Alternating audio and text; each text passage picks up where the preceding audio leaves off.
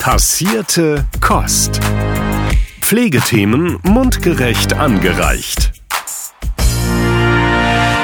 Hey Philipp. Schönen guten Abend, lieber Sören. Na? Wie geht's, wie steht's? Was macht deine Nase? Verstopft, würde ich sagen. Vielleicht hört man's. Ich spreche etwas nasal. Kaum. Ist kein Corona, zumindest laut äh, sämtlichen Tests nicht. Aber sie fühlt sich im Moment tatsächlich nicht so gut an. Sie fühlt sich an, als wäre sie ungefähr sieben Meter groß im Durchmesser.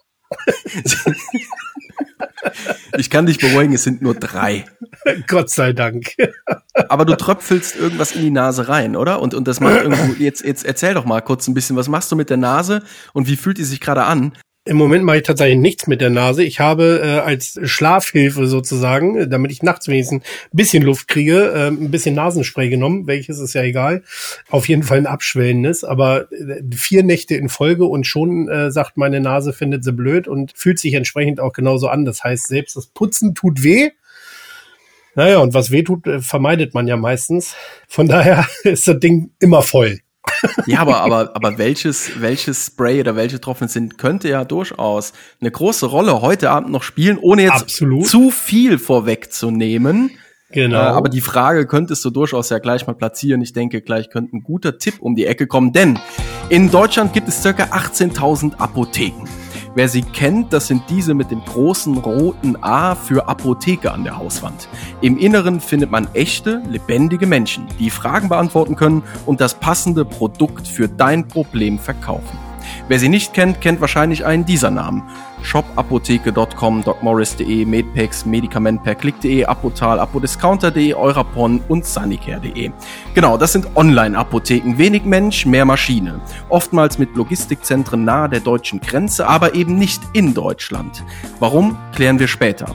Das Apotheken-E-Commerce-Geschäft wächst und zwar seit Jahren. Wenn wir nicht aufpassen, verschwinden die Vorort-Apotheken und mit ihnen die Zeitschriften, die leckeren Gutzel, ein besonderer Geruch und die Fleischwurstscheibe der Apotheken, Taschentücher. Ganz ehrlich, wer kauft Taschentücher eigentlich?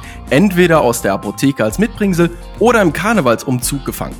Und was haben Apotheken und Karnevalsumzüge jenseits der Taschentücher gemeinsam? Sie schaffen Heimat und örtliche Verbundenheit. Etwas, was doch eigentlich so wichtig ist. Aber schließt sich Onlinehandel und Vorort-Apotheke gegenseitig aus? Das klären wir heute mit Sven Simon. Sven ist Geschäftsführer von gesund.de. Lieber Sven, wunderbar, dass wir uns heute treffen. Schön, dass du da bist. Ja, lieber Philipp, lieber Sören, vielen Dank. Ich freue mich total, äh, hier heute mit dabei zu sein. Es gab gerade bei eurem einleitenden Gespräch natürlich schon die ein oder andere Brücke, über die ich gerne sofort drüber gegangen wäre. Aber das werden wir jetzt gleich bestimmt strukturiert gemeinsam tun. Äh, toll, dass wir zusammen sind heute. Ja, wenn dieser Podcast für eine Sache bekannt ist, dann für strukturierte Interviews. Total. Und für Brücken. ja, lieber Sven, schön, dass du da bist. Auch von mir herzlich willkommen. Wir fangen ganz klassisch an. Stell dich doch bitte unseren Zuhörerinnen und Zuhörern einmal vor. Ja, sehr gern. Mein Name ist äh, Sven Simons. Ich bin 44 Jahre alt, studierter Apotheker, verheiratet mit einer selbstständigen Apothekerin. Äh, drei Kinder haben wir gemeinsam, leben wir im Sauerland. Da war ich über zehn Jahre auch selbstständiger Apotheker. In dieser Zeit ähm, war ich bei einer großen Apothekengruppe, den Linde Apotheken, federführend mit an Bord und habe da damals Kontakt bekommen zu dem Unternehmen Noventi damals äh, dann über das Thema Abrechnung mit Linda gemeinsam und dann über die Noventi dann die Möglichkeit bekommen, dorthin zu wechseln, war dann eine Zeit lang im Bereichsvorstand der Noventi, habe die öffentliche Apotheke sozusagen meiner Frau überlassen, die macht das bis heute weiter. Und als ich damals zu Noventi äh, gewechselt bin, hat mich ein Thema damals schon begeistert, das war das äh, damals noch das Projekt Pro AVO. Da ging es ja damals schon darum, dass mehrere Gesellschafter, da werden wir gleich ja noch, denke ich, vertiefend zu kommen, eine Initiative gegründet haben, um eben viele Apotheken gemeinsam zu bündeln und zu positionieren ähm, in diesem zunehmend sich digitalisierenden Markt. Aus Pro AVO ist dann das entstanden, wo ich heute gemeinsam mit zwei Kollegen und 30 weiteren Kolleginnen und Kollegen äh, arbeiten darf, nämlich an dem großen Projekt gesund.de, eine zentrale Gesundheitsplattform zu bauen. Und da bin ich jetzt, wie gesagt, einer von drei Geschäftsführern derzeit. Sag mal, war es schon immer dein Wunsch, Apotheker zu werden? Das ist eine super Frage, überhaupt gar nicht. Und das, obwohl ich aus einer Apothekerfamilie komme. Also mein Vater hat damals, hat damals sich entschieden, aus Köln wegzuziehen. Übrigens äh, ganz kurz vor meiner Geburt, etwas, das ich ihm bis heute nicht verziehen habe, sonst stünde nämlich das schöne Köln als Geburtsort in meinem Personalausweis. Eben fiel das Wort Karneval, das war eine der Brücken übrigens, über die ich super gerne marschieren würde und Kamelle werfen würde. Äh, aber nein, wollte ich tatsächlich nie mehr. Das machen wir gleich. Nein, war es überhaupt nicht. Ich wollte tatsächlich was völlig anderes machen, habe auch alles abgewählt im, in, in der Schule, was man irgendwie an Naturwissenschaften abwählen kann, habe mich ganz auf Sprachen konzentriert, wollte eigentlich Jura studieren. Dann kam der Zivildienst. Ich gehöre ja zu der Generation, die noch entweder zum Bund musste oder Zivildienst machte. Und da im Zivildienst, im Rettungsdienst habe ich dann so viel Freude wiederum an der Medizin gefunden, dass dann völlig überraschend äh, die Pharmazie dabei rausgekommen ist. Ja, und dann ja. habe ich im Studio meine Frau kennengelernt und dann nahm alles so seinen Lauf. Okay, krass. Aber Philipp, da haben wir ihn auch wieder, den Zivildienst. Ja, definitiv. Also ich meine, einige schon kennengelernt neben uns beiden, die, auch wenn wir nicht so aussehen, Sven, aber auch wir sind Generation äh, Zivildienst. Ja. Äh, weil du das so betont hast. Ich bin noch, also wir auch. Aber danke. hast du gar nicht gemeint. Danke. Ja. Aber es ist ja mittlerweile so lange her, dass das schon fast in Vergessenheit geraten ist, ne, dass ja. es sowas mal gab. Also ja. der jungen Generation muss man das heute erzählen. Die kennen das überhaupt nicht. Das stimmt. Ja, aber man hört immer wieder, dass die Leute kleben bleiben im irgendwo im sozial, medizinisch, gesundheitlichen Bereich, dass viele kleben geblieben sind und irgendwas beruflich heute noch damit zu tun haben. Prägend, genau. Bevor wir uns jetzt genauer dieser Plattform, die du gerade noch mal genannt hast, gesund.de vornehmen möchten oder uns damit näher beschäftigen, ist es vielleicht erstmal an der Zeit, uns und unseren ZuhörerInnen über das Konstrukt gesund.de, Phoenix, Bro AVO, die Gesellschafterstrukturen und ich glaube Apora spielt da auch noch eine Rolle. Was genau hat's damit auf sich? Wie sind die Strukturen hinter gesund.de gewachsen, dass man am Ende jetzt diese Plattform mit diesem prägnanten Namen ins Leben gerufen hat? Also spannend ist ja vielleicht sogar noch einen kleinen Schritt, ohne dass das gleichzeitig total ausufert, noch zurückzugehen und zu schauen, warum sind überhaupt diese Strukturen entstanden und was ist überhaupt inhaltlich Auslöser sozusagen. Und das ist natürlich, dass der Gesundheitsmarkt insgesamt in Deutschland, aber gerade auch der Apothekenmarkt extrem im Fokus von Veränderungen steht, seit vielen, vielen Jahren schon. Das meint man manchmal gar nicht so und dann wird oft dem Apothekerberuf und dem apothekerlichen Berufsstand auch nachgesagt, er sei extrem traditionell verhaftet und würde sich wenig wenig innovativ zeigen. Ich kann das sogar teilweise verstehen, woher das kommt. Jetzt kommt aber doch wieder der Apothekersohn in mir durch, wo ich also schon als ganz kleiner Schüler, junger, junger Schüler miterlebt habe, wie auch so eine Apotheke sich schon ganz früh entwickelt hat und die Apotheken, glaube ich, mit die ersten waren, die damals sowas wie BTX installiert haben. Da schmunzelt man heute drüber, die sehr schnell schon elektronische äh, Warenlagerverwaltung äh, installiert haben, sehr früh dann auch mit im Internet dabei waren. Aber natürlich, und das ist ja auch richtig, ist der deutsche Apothekenmarkt ein gesetzlich extrem extrem regulierter. Auch im Vergleich zum Ausland, europäischen Ausland und erst recht zum internationalen Ausland ist das gesamte Apothekenwesen extrem reguliert. Da spielen Themen wie ein Apothekengesetz eine Rolle, eine Apothekenbetriebsordnung spielt eine Rolle. Was muss ich tun, um überhaupt eine Apotheke betreiben zu dürfen? Persönliche Präsenz der Apothekenleitung, dauerhaft Raumkonzept etc. Das ist alles wirklich dezidiert, dezidiert organisiert und geplant. Und dazu natürlich dann, das ist schon so ein gesamtes Gesundheitssystem, das in Deutschland ganz wesentlich auf Papier fußt extrem viel Papier, das hier eine Rolle spielt. Nicht nur in der Apotheke, da denkt man natürlich sofort an das Rezept, was vom Arzt ausgestellt wird, aber auch im stationären Bereich. Äh, Papierakten, es kann einem ja heute noch passieren, dass man, wenn man sich irgendwas am Bein tut und dann zum Röntgen geschickt wird von seinem Hausarzt, dass man nachher dann mit dieser Riesenmappe unterm Arm vom Röntgen zurück zum Arzt läuft, wo dann diese ausgedruckten Röntgenaufnahmen drin sind. Und da geht es vielleicht dem einen oder anderen so wie mir, wo man sich fragt, muss das heute noch bei all dem, was möglich ist, muss ich da mit diesem Riesenmonster Papiertasche Tasche durch die halbe Stadt laufen. Und da ist natürlich eine gewisse Dynamik reingekommen, weil man auch gesundheitspolitisch seitens der politischen Steuerung seit Jahren jetzt bereits dabei ist, dieses System deutlich stärker zu digitalisieren, vom Papier weg, die digitalen Mehrwerte zu nutzen in der Patientenversorgung und damit natürlich auch im Apothekenwesen. Und da drängt sich dann der Gedanke auf, dass sowas natürlich so ein Moment des Wechsels der Transformation im Gesundheits- und Apothekenmarkt auch immer hochinteressant ist für Externe die sich diesen Markt anschauen.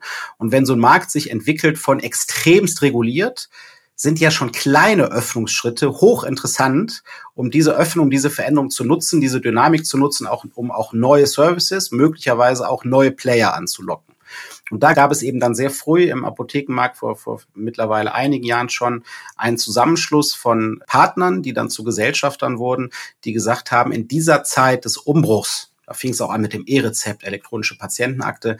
Da möchten wir die vor Ort versorgenden Apotheken stärken, durch digitale Mehrwerte ergänzen. Alles das, was da ist, kräftigen, also nicht ersetzen, sondern sagen, das, was da ist, was nah ist, was erreichbar ist, was sich gerade jetzt auch in den letzten zwei, drei Jahren unter Corona ja sehr bewährt hat dass Niederschwelligkeit gegeben ist. Der Patient konnte jederzeit in die Apotheke gehen. Die Apotheken hatten nicht geschlossen. Die waren immer da, die waren immer ansprechbar. Es gab immer ein niederschwellig, nah vor Ort, persönlich, vertrauensvoll erreichbares Notdienstkonzept.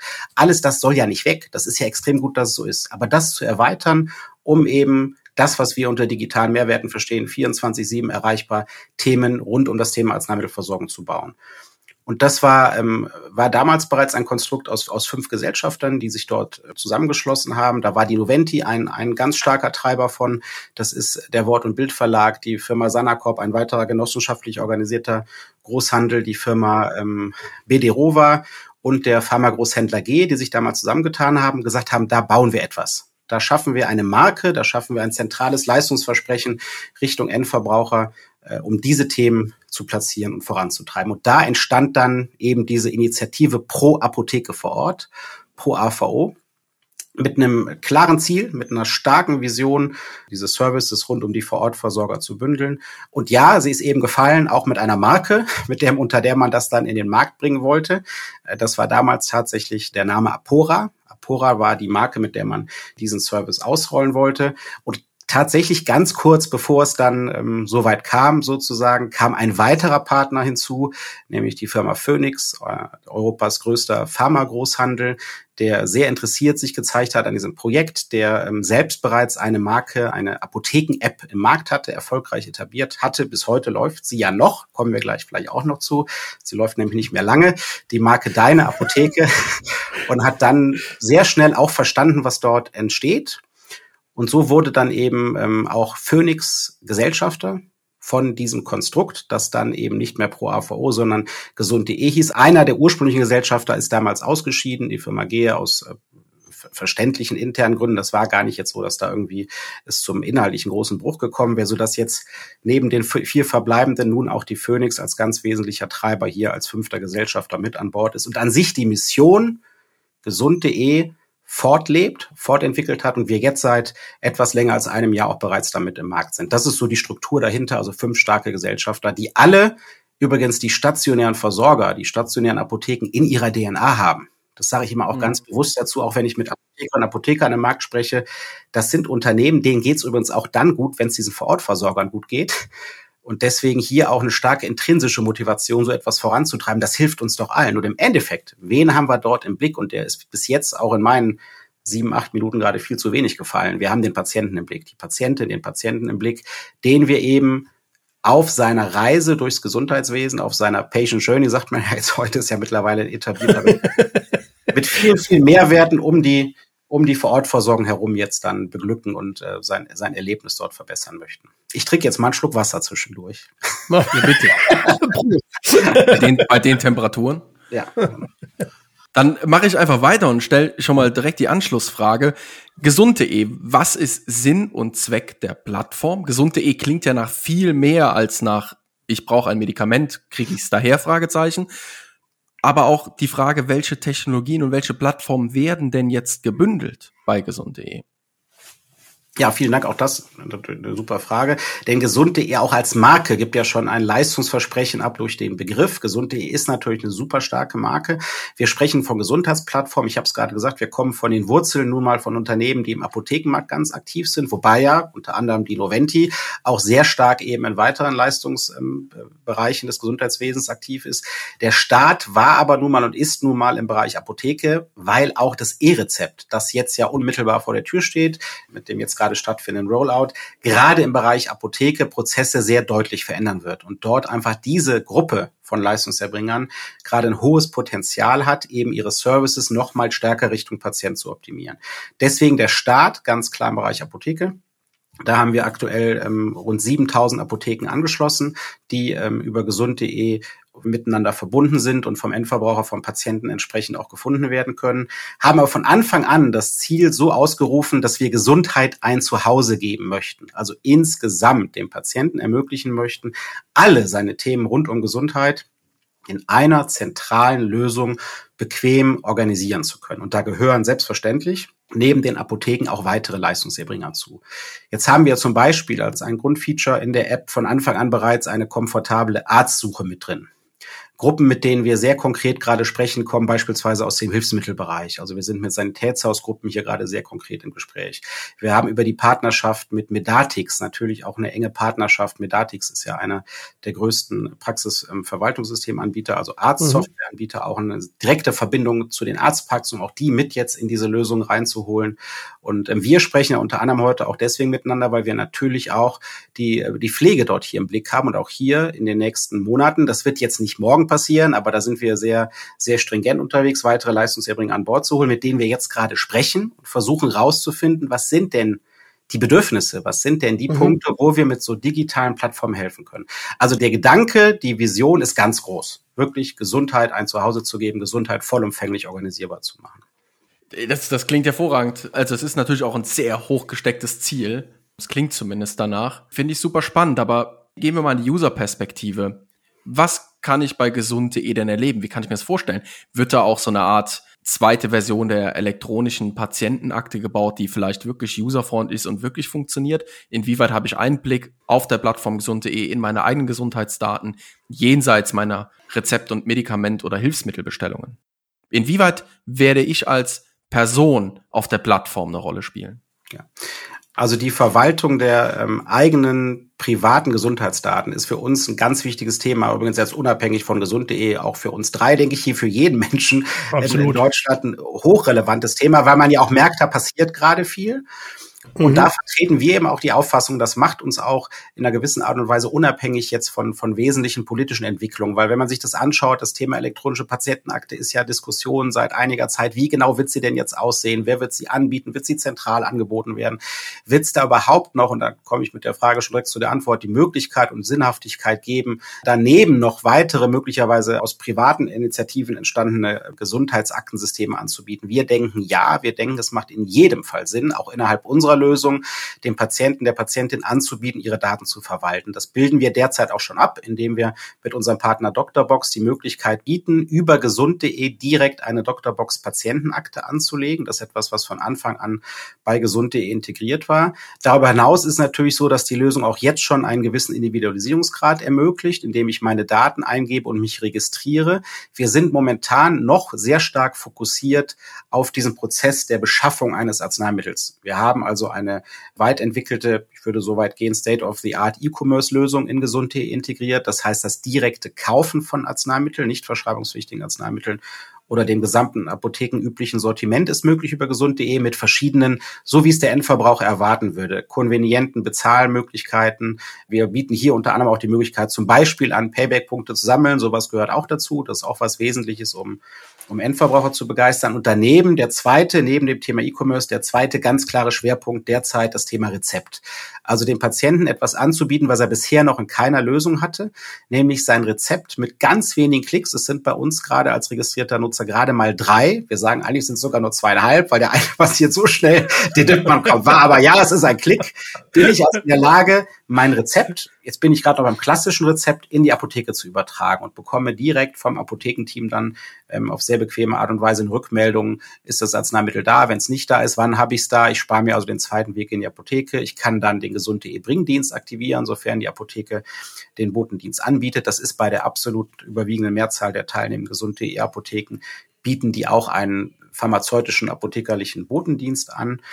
Und das Ganze, und das ist eben jetzt das Neue und auch das, was uns auszeichnet, das jetzt auch mittlerweile mit dem E-Rezept. Also das ist in einem der letzten Rollouts auch umgesetzt worden, dass wir diesen Token, der ja auf dem E-Rezept alle wesentlichen Informationen enthält, so aufnehmen mit der App, so scannen, das ist eben kein bloßes Foto, das wir machen, dass er dann, sofern die Apotheke warenwirtschaftsmäßig an gesund.de angeboten ist, und auch hier ist es so, dass das die absolute Mehrheit der gesund.de Apotheken ist, der Inhalt, der sich hinter diesem Token verbirgt, direkt in der Apothekenwarenwirtschaft ankommt, so dass die PTA, der Apotheker, der entsprechend in der Apotheke an der Warenwirtschaft arbeitet, sofort ohne irgendeinen Medienbruch. Es gibt da Systeme im Markt, da muss dann in der Apotheke dieser Code nochmal ausgedruckt werden und wieder eingescannt werden. Also ich muss diesen digital, ja, genau. So ist, das ist dann Medienbruch. Klingt so nach Deutschland. Ja, ja. An sich ist es ja schon, ne? wir, wir arbeiten mit einem Papier-E-Rezept wahrscheinlich die nächsten Monate hochgradig. Also das ist, der Begriff ist schon sehr deutsch wieder. Aber das sind so die Kernfeatures, ähm, die wir momentan drin haben, neben der Möglichkeit, seine eigene Gesundheitsakte sozusagen anzulegen über Doctorbox, das Thema E-Commerce und das Thema E-Rezept. Mhm. Jetzt hast du gerade gesagt, wir sprechen gerade vom klassischen Rezept. Das heißt, ich kriege also in Papierform etwas in die Hand, was ich dann abfotografiere und in, in gesund.de hochlade. Genau. Das heißt also, wenn der Arzt noch nicht so weit ist, funktioniert es eben trotzdem. Ja, ich, ich denke, du spielst jetzt gerade drauf an, dann sind wir doch wieder beim E-Rezept, weil der Arzt stellt ja heute, wenn er kein E-Rezept ausstellt, klassisch die Muster 16, mhm. im Krankenkassen, im gesetzlichen Krankenversicherungsbereich die Rosa-Rezepte aus. Zukünftig will man ja dahin, dass dann auch über diesen Token direkt digital an den Patienten genau. ist. Genau. Das ist heute nur sehr, sehr geringfügig derzeit überhaupt möglich, weil ja. die technischen Voraussetzungen noch gar nicht da sind. Es gibt viel zu wenig Patienten, die dort entsprechend ein Gerät haben, ein, ein, ein, ein Smartphone haben, das mit einer entsprechenden ähm, Identifizierung dann schon versehen ist. Das heißt, wir gehen tatsächlich davon aus, im wesentlichen Anteil wird zunächst dieser Code ausgedruckt werden. Ja, okay. Und da bieten wir dann eben die Möglichkeit, den sofort in der Arztpraxis sozusagen einzuscannen, rüberzuschicken in die Apotheke und es kommt direkt die Rückmeldung, ist da oder ist um 16 Uhr da oder wird geliefert ja. bis 18.30 Uhr. Wie möchtest du es denn haben, lieber Patient? Ja, cool. Sag mal, warum haben Apotheken vor Ort so schwer oder warum wird es immer schwerer? Das sind äh, vielschichtige Themen. Das hat natürlich ähm, zum einen damit zu tun, wenn man sich anschaut, was die wirtschaftliche Wirbelsäule der, der typischen deutschen Apotheke ist. Und das ist tatsächlich das Rezeptgeschäft. Das ist, ähm, mhm. denke ich, auch was, was man, was man immer wieder mal erzählen sollte, weil es bei weitem nicht überall bekannt ist. Die typische deutsche Apotheke hat als wirtschaftliches Rückgrat den Umsatz, die Packungen, das ist ganz wichtig, das zu verstehen, die sie beliefert auf Kassenrezepte.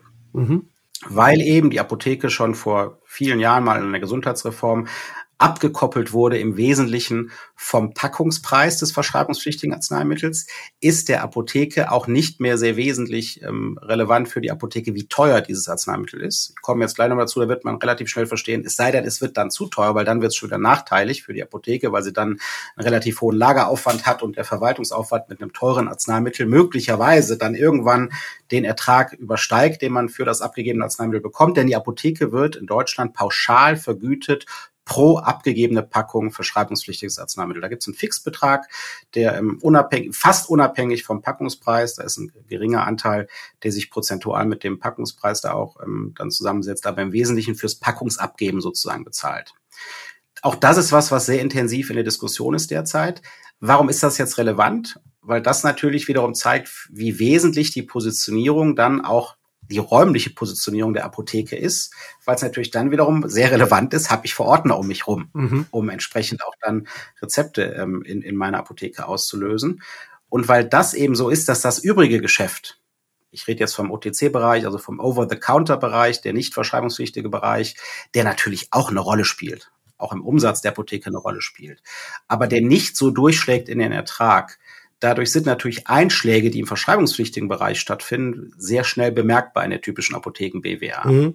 Das führt auch dazu, dass man nicht unterschätzen darf, wenn man sich überlegt, wie groß ist jetzt möglicherweise der Einfluss von, von externen Playern. Wir reden, sind ja eben schon teilweise genannt worden, von großen Versandhändlern aus dem Ausland, die gezielt teilweise sich auf diesen verschreibungspflichtigen Bereich fokussieren und da dann vielleicht nur vom absoluten Teil ein kleines Stück vom Kuchen der Vorortapotheke wegnehmen. Aber dieser wegfallende Betrag, wiederum Ertrag, der dann zu Buche schlägt in der Apotheke, schlägt überproportional durch, weil eben diese Anzahl an verschreibungspflichtigen Packungen so relevant sind für die öffentliche Apotheke. Dazu kommt natürlich, dass die großen Versender teilweise mit Leistungsversprechen den Patienten ähm, auf die Patienten zugehen, die sie dann offensichtlich immer wieder mal in Versuchung führen, das doch mal zu versuchen. Nochmal, die Apotheke in Deutschland hat, denke ich, gute Öffnungszeiten, die typische deutsche Apotheke. Die Apotheke in Deutschland ist flächendeckend, eben sind die 18.000 Apotheken genannt worden, flächendeckend vertreten. Wir haben ein gut ausgebautes Notdienstsystem, so dass an sich jeder Patient, der nachts eine Versorgung braucht, auch nachts, auch am Wochenende sehr schnell sich ein Arzneimittel besorgen kann. Und dennoch erzählt natürlich der große Versandhändler den Patienten, du bist nicht gut versorgt. Wir machen ja. das für dich hier 24 Stunden. Du kannst ganz konvenient jederzeit hier per App, per Web bei mir deine Sachen bestellen und dann sind sie 24 Stunden später. Da gibt's ja mittlerweile schon noch kurzfristigere Leistungsversprechen, die da offensichtlich angedacht sind. Aber da muss nach meinem Empfinden der Vorortapotheke gar nicht so wahnsinnig bang sein wenn Sie Ihren Service, Ihren Vorteil, Ihren Heimvorteil sozusagen nutzt, Ihre Vernetzung im Ort nutzt, Ihren Botendienst mit einbringt, möglicherweise auch nochmal an dem Thema Öffnungszeiten schraubt, um da das abzubilden, was lokal jeweils gebraucht wird. Plus jetzt eben mit gesund.de auch noch digital präsent wird und damit jederzeit mhm. 20 Stunden Themen wie Verfügbarkeit, Preise, Lieferzeiten, all das für den Patienten erlebbar ist, dann ist die Apotheke vor Ort bestens gewappnet, es mit so einem Wettbewerb aufzunehmen. Tut sie es gar nicht, kann ja auch eine Entscheidung sein. Ja. Entscheidet sie sich, die Öffnungszeiten nach wie vor nicht zu verändern. Vielleicht gibt es lokalen Grund dafür zu sagen, ich mache mittwochs nachmittags noch zu oder ich habe eine längere, längere Mittagspause, wie auch immer. Da kann es übrigens Gründe für geben. Wir haben im Apothekenbereich auch das Phänomen massiv des Personalmangels derzeit. Das führt Apotheken wirklich ja, teilweise in sehr schwierige Situationen. Dennoch wird man sich strecken müssen, bewegen müssen, an ganz vielen Stellen da was tun müssen. Aber dann nochmal ist mir nicht bang um die öffentliche Apotheke. Wie kann sich denn eine Apotheke euch anschließen? Das ist ganz einfach. Man kann äh, über die Ansprechpartner unserer, unserer Vertriebspartner, also eigentlich mit allen Gesellschaftern Kontakt aufnehmen und kann dann mhm. dort direkt mit den jeweiligen Vertriebsmenschen, Damen und Herren, einen, einen Vertrag abschließen. Das ist ganz easy machbar. Der steht digital zur Verfügung, der Vertrag.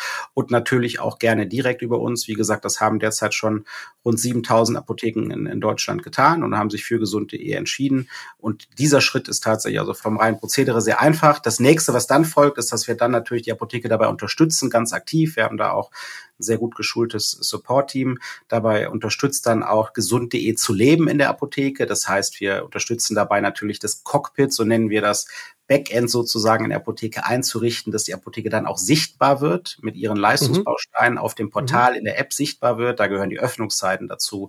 Da gehört natürlich ein Logo, bestenfalls auch ein, ein Apothekenfoto dazu. Da gehört der Bringdienst, den wir ganz feingliedrig konfigurieren können. Also ich kann als Kunde, wenn ich in einer gesund.de Apotheke einkaufe und mich für den Botendienst entscheide, kann ich ganz dezidiert das Zeitfenster einsehen, wann mir dieses Arzneimittel geliefert wird. Das muss natürlich einmal von der Apotheke eingepflegt werden im System und dabei unterstützen wir dann. Also all diese Dinge, Zahlungsoptionen einzupflegen, sich dort anzuschließen, all das, ähm, da lassen wir die Apotheke nicht bei alleine, sondern unterstützen sie da ganz aktiv bei.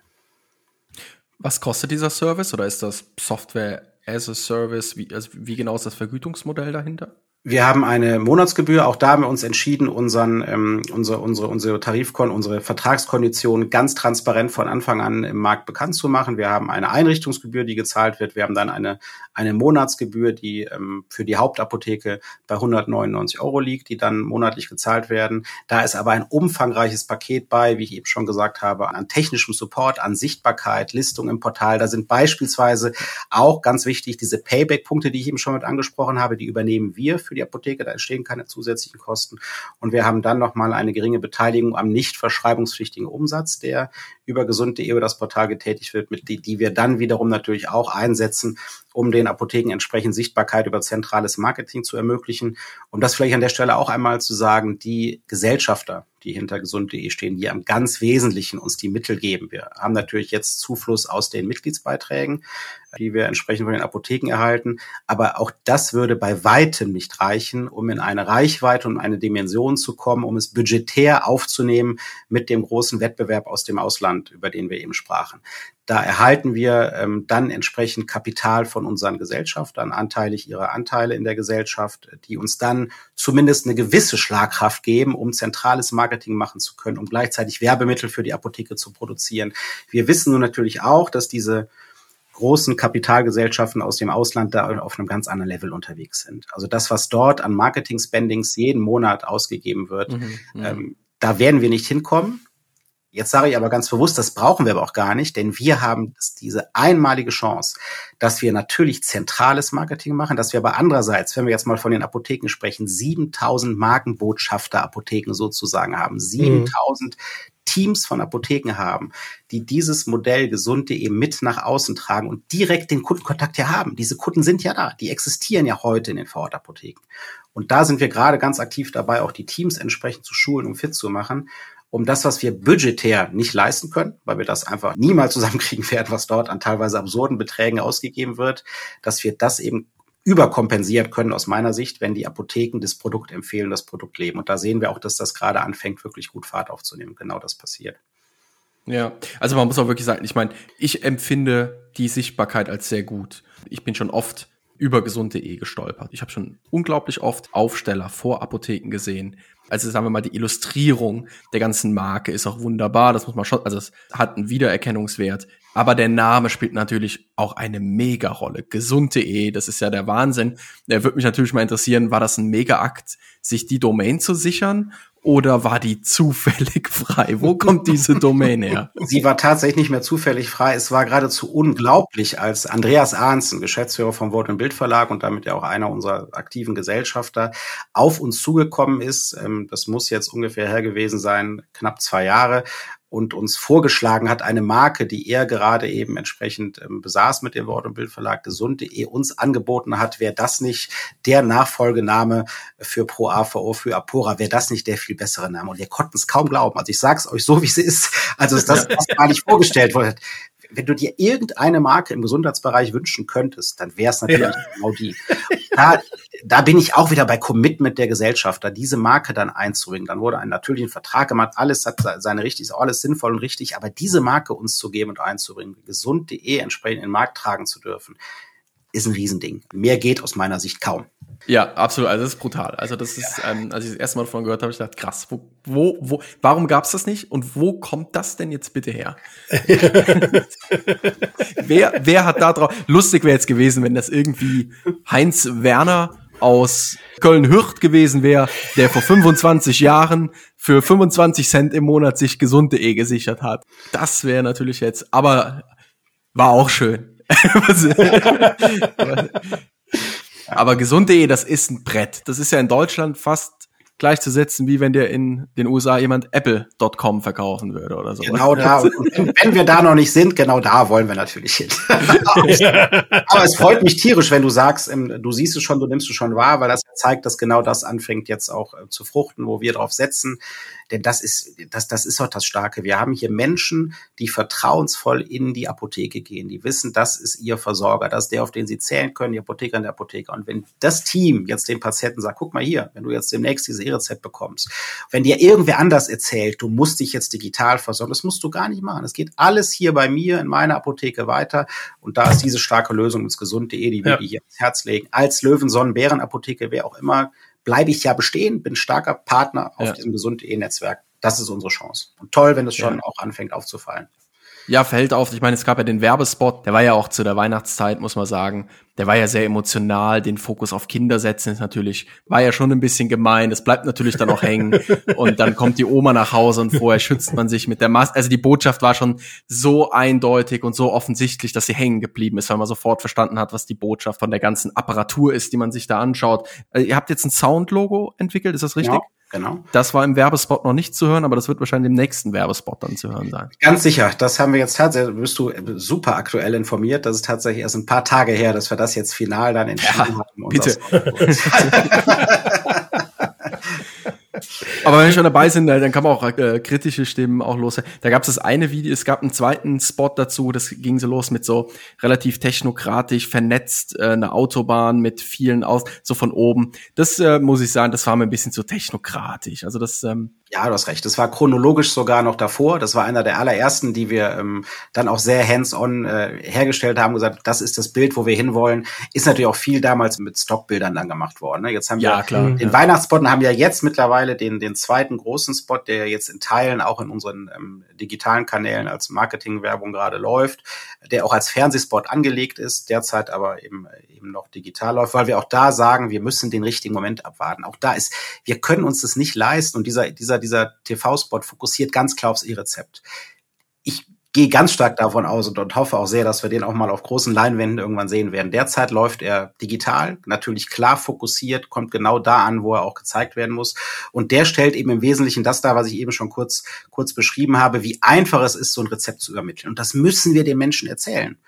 Ja. Weil es A wirklich so einfach ist, weil es Mehrwerte für alle Beteiligten bringt, für die Patienten, aber auch für die stationären Versorger und weil eben auch, und ich will nicht immer so viel über den Wettbewerb reden, aber der Wettbewerb erzählt ja diesen gleichen Patienten, das geht alles nicht mehr gut und wir können das besser als die da vor Ort, diese, diese Apotheker, da musst du doch nicht mehr hin, in dieses Haus musst du doch nicht mehr reingehen, um dein Medikament abzuholen. Kann man als Apotheke ganz gelassen und selbstbewusst sagen, lass die das mal erzählen Wir sind hier für dich da. Und wenn du nicht möchtest, wenn du gar nicht hinkommen möchtest, dann machen wir das halt mit dem Botendienst. Dann schicken wir es dir. Ja, das können genau. wir aber genauso. Und wir können es übrigens viel schneller, weil wir direkt um die Ecke sind und weil wir deine Bedürfnisse kennen, deinen Arzt kennen. Absolut. Mal ein wenig in eine andere Richtung. Die Ereignisse im Online-Apothekenhandel, die überschlagen sich ja förmlich so seit März, April kann man sagen. Ähm, Douglas, wer es mitbekommen hat, als eine der bekanntesten Drogerieketten mit circa 350 Vorortfilialen in Deutschland. Kein Vergleich zu 18.000 Apotheken, aber trotzdem 350 Vorortfilialen. Die haben sich die Sapo geschnappt und kurz darauf hat Otto angekündigt, sich mehr und mehr im äh, digitalen Gesundheitswesen oder in der digitalen Gesundheitswelt breit zu machen und hat sich Medgate geschnappt und Medgate hat Better Doc gekauft. Und Better Doc kommt, glaube ich, ursprünglich aus der Schweiz, ist aber auch seit 2020 ungefähr in Deutschland tatsächlich aktiv. Und die kooperieren dann wieder mit apotheken.de. Also das sind auch wahnsinnige Strukturierungen und Verknüpfungen von den unterschiedlichsten Gesellschaften. Aber wie sieht das aus? Was kommt da auf uns zu? Ja, äh, also das jetzt genau zu beantworten und hier im Sinne eines, eines Blicks in die Glaskugel mich jetzt hier rauszuwagen und zu sagen, ich prophezeie, dass wir in zwölf Monaten einen Apothekenmarkt haben, der genau so oder so aussehen wird, ist wahrscheinlich schwierig. Ich glaube, es ist wichtig, erstmal zu respektieren, dass da ganz viel Bewegung und das zu akzeptieren, zu erkennen. Und da nochmal, ich bin selbst, komme aus einer Apothekenfamilie. Es steht mir völlig fern, da irgendwie äh, jemandem zu erklären, äh, wie er es zu sehen hat und was er tun soll. Dennoch erleben wir immer wieder Momente, wo es sinnvoll ist, mit Apotheker und Apothekern zu sprechen, die dann erst manchmal so richtig verstehen, was dort gerade auf sie zukommt. Denn vor all diesen Entwicklungen, die du gerade beschreibst, kann ich auch nur sagen, muss man absoluten Respekt haben. Das sind ja große, gewachsene Unternehmen, die wissen genau, was sie tun. Die sind absolute E-Commerce-Profis. Jetzt sind auch die ersten dort unterwegs, die auch vor Ort Profis sind, weil sie im Filialgeschäft extrem erfahren sind. Mhm. Was sie aber nicht sind, sie sind keine Arzneimittelprofis. Das ist mir ganz wichtig, das ja. zu betonen. Das sind sie nicht. Das haben sie nicht. Diese mhm. Kompetenz mhm. haben sie nicht. Und dadurch haben sie auch nicht diese direkte Nähe zu einem Patienten, um den es hier geht, zu einer Patientin und zu einem Patienten, um den es hier geht und um, um das Thema Arzneimittelversorgung. Diese Karte, auf diese Karte sollten die Vorortversorger aus meiner Sicht noch viel stärker und konsequenter und anhaltend setzen, dass sie genau dafür mit ihren Teams da sind. Genau das haben sie studiert, gelernt, sind sie für ausgebildet ja. worden. Das ist genau das, was sie einbringen. Da gibt es ja auch gerade politisch ganz aktuelle Entwicklungen, Stichwort pharmazeutische Dienstleistungen, wo erstmalig eine gesetzliche Grundlage für geschaffen wurde, dass die auch entsprechend vergütet werden können, ist ein Thema politischer Diskussion ist mir auch vollkommen klar. Das andere ist natürlich das gewaltige Kapital, das du da gerade ansprichst, das da unterwegs ist. Übrigens in beide Richtungen. Wenn man sich das mal anschaut, die Aktienkurse der großen Versandapotheken der letzten zwölf Monate, was da so passiert ist, wenn dann eine Ankündigung kommt, das E-Rezept kommt zum ersten ersten dann wird das 14 Tage vor abgeräumt. Dann heißt das plötzlich, es kommt erstmal doch nicht so in dieser Dimension, in der es kommen sollte. Wenn man sich das anschaut, was da an Kapital auch dann ganz schnell vernichtet wird, das sind ja unglaubliche Beträge, die dann da an Unternehmenswerten weg sind. Ja. Auch das sollte eigentlich zur Häme verleiten, denn sobald dann wieder ein Datum feststeht und da möglicherweise die ein oder andere gesetzliche Stellschraube gedreht wird, geht das wieder hoch. Also ich glaube, wir tun gut daran, als gesund.de nach wie vor auch da ähm, Apotheken sehr deutlich darauf hinzuweisen, was dort kommt. Denn nochmal so, so, so, ich glaube, so selbstbewusst die deutsche Apotheke sein kann, wenn sie jetzt die richtige Entscheidung trifft, so anstrengend wird es dennoch werden. Man wird sich bewegen müssen, man wird sich noch stärker digital dem Patienten ähm, öffnen müssen. Man muss möglicherweise noch was in seinem Botendienst tun. Es gibt Apotheken, die entscheiden, sich verstärkt auch in eine Richtung zu gehen, wo sie beispielsweise Abholterminals installieren. Das Thema Verblistern, das sind alles Services, über die Apotheken möglicherweise noch stärker nachdenken müssen in nächster Zeit, um diesen Wettbewerbsvorteil, den sie ganz klar haben, als Fachleute für Arzneimittel, um den dann auch weiterhin so stark zu nutzen. Aber es wäre völlig falsch, das nicht ernst zu nehmen, was dort passiert. Da sind ähm, viele, viele schlaue Menschen und Unternehmen unterwegs, die genau wissen, wie man Retail macht, die wissen, wie man Filiale macht und die wissen, wie man E-Commerce macht. Ja gut, bei Douglas, wenn du da hingehst, bist hinterher nicht gesund, riechst aber gut. Vielleicht. Je nachdem, was du abends noch vorhast, äh, ist die Frage. Da ist die Lippenpflege immer farbig. Oh Gott, geht's Ihnen nicht gut? Sie sind ja ganz blass, aber Moment, ich habe hier einen Puder. Ich habe hier, ich habe eine verstopfte Nase. Ich habe hier, ich habe hier das neue, ich habe das Nasenspray hier von Jean-Paul Gaudier. Das war übrigens ganz einleitend an euren einleitenden Worten, als wir darüber sprachen. Es ist doch egal, welches Nasenspray man nimmt. Da ist natürlich der, na, ich habe ja nach wie vor die Approbation als Apotheker, auch wenn ich nicht mehr als Apotheker ähm, tätig bin. Aber natürlich gehört da sofort die Frage gestellt, reicht denn ein einfaches abschwellendes Nasenspray oder darf es auch etwas pflegen, weil die Nasenschleimhaut möglicherweise ist, äh, und ein Päckchen Taschentücher. Ja, und das, was war das? Die, die, die Fleischwurstscheibe der deutschen Apotheke. Das fand ich auch stark. Ja, ja, genau. Also wenn das jetzt verwendet wird von gesund.de, dann müssen wir noch mal sprechen. Also dann müssen wir noch mal sprechen. Müsst ein Bild von Philipp mit reinlegen. Das hatten wir in der letzten Folge schon. Jetzt denke ich gerade an Philipp, wie er sich die Nase in einer Fleischwurstscheibe putzt, aber das ist äh, Kopfkino. Das, Das ist das erste Taschentuch, was gleichzeitig pflegt. Ja. Darf es was zum Pflegen sein? Hier. Jetzt artet's aus. Also Total. Gut, aber Sven, schaut man sich den Markt in Deutschland an, scheinen immer mehr Unternehmen im Gesundheitswesen Synergien durch Kooperation zu schaffen. Also Philipp hat es gerade schon gesagt. Ja, wie sieht es bei gesund.de aus? Also zum einen ist das natürlich etwas, was wir ganz ähm, intensiv auch versuchen, den Apotheken näher zu bringen. Mit der Apotheke zu besprechen, dass wir natürlich respektieren, dass die Löwenapotheke 500 Meter weiter eine lokale Konkurrenzsituation zur Sonnenapotheke hat, in der der Apotheker mhm. möglicherweise gerade sitzt, mit dem ich spreche. Dass es aber viel relevanter und viel wichtiger ist, sich anzuschauen, was sozusagen äh, jenseits der Mauer passiert, was sich dort gerade zusammenbraut und was dort an Kräften äh, entsteht, um eben zu sagen, wir brauchen hier im inneren Kreis, brauchen wir den Zusammenschluss. Das ist ja genau der Kerngedanke von gesund.de, zu sagen, lasst uns kooperieren. Übrigens auch auf Gesellschafterseite. Wenn man sich das anschaut, was für Gesellschafter sich dort zusammengefunden haben, das ist uns auch jetzt eine ganz persönliche Anmerkung, was mich jeden Tag nach wie vor bis in die Haarspitzen motiviert, ist zu sehen, wie geschlossen diese Gesellschafter dieses Thema vorantreiben. Es geht ja mhm. phasenweise so weit, dass dass es nicht nur neue Geschäftsfelder sind für die Gesellschafter, die sie dort ja mit unterstützen, indem sie gesund.de treiben und auch, es sei nochmal gesagt, natürlich auch finanzieren und auch durchaus frei schwingen lassen, sondern manchmal sogar sind es Aktivitäten, Geschäftsfelder, wo man sich fragt, wäre das was gewesen, was dieser Gesellschafter alleine überhaupt getan hätte. Aber genau davon lebt ja so ein, so ein Erfolgsmodell dann, dass man eben auch schneller, agiler und auch mal äh, sich in Bereiche vorwagt, in denen man sonst vielleicht nicht ähm, aktiv geworden wäre.